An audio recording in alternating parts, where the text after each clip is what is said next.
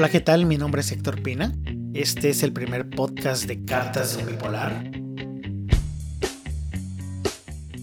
Lo que compartiré de aquí en adelante será únicamente mi experiencia. No todos vivimos la bipolaridad de la misma forma, pero quizá más de uno se pueda identificar conmigo. De eso se trata, de mirarnos todos, reconocernos en el otro, comprendernos y hacer comunidad. Les voy a hablar de una de las mayores preocupaciones que tengo como bipolar, la pérdida. Es un texto que escribí el último día del ya lejano 2016 desde la ciudad de Monterrey, México. Estaba mal emocionalmente. La época navideña, no sé a ustedes, pero a mí suele deprimirme bastante. Entonces, para sobrevivir, lo que hago es escribir durante esos días. Bueno, sin más preámbulos, les presento la primera carta de Cartas de un Bipolar.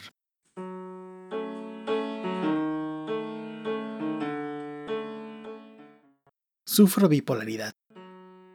Como tal, me siento incapaz de una lista interminable de tareas. Entre todas, hay una que en verdad me pesa. Soy un perfecto incompetente para conservar Casi todo lo he perdido. Poco es lo que conservo. He perdido a tantas parejas que me amaron. Perdí vínculos familiares. Y son muchos los amigos que ya no están.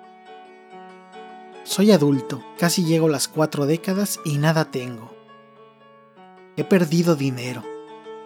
De muchos empleos me han echado. Nada he conservado, nada he construido he sido derrotado en muchos aspectos fundamentales de la vida. No tengo arraigo. No siento amor de pareja hacia nadie. No tengo apego a ninguna pasión.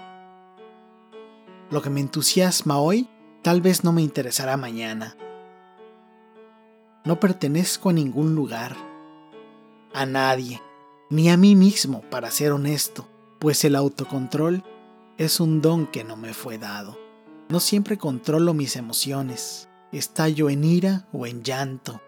Reviento de ansiedad o me siento un dios. Subo y bajo. No sé qué ocurrirá mañana. No sé si despertaré para quedarme todo el día en la cama, atado a la tristeza. No sé si podré dormir o me mantendré en vilo por varios días. No sé si estallaré con alguien o si me iré corriendo del último sitio al que llegué. El tiempo de un bipolar se extingue en ese vaivén, en caer, tratar de entenderse y dominarse a sí mismo, levantarse, empezar, recaer y volver a empezar. En eso se nos va todo. Mientras tanto, el mundo pasa, la gente se va, se muere, se esconde, se pierde.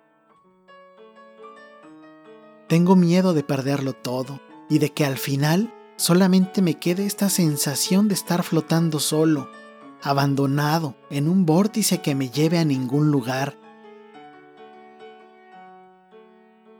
Pero también sé, gracias a un cúmulo de crisis en mi vida, que las cosas pueden ser diferentes, que siempre hay más de un camino y múltiples formas de andarlos y que en ellos habrá alguien que se siente a nuestro lado y, en silencio, nos haga saber que la vida, nuestra vida, es digna de compartirse.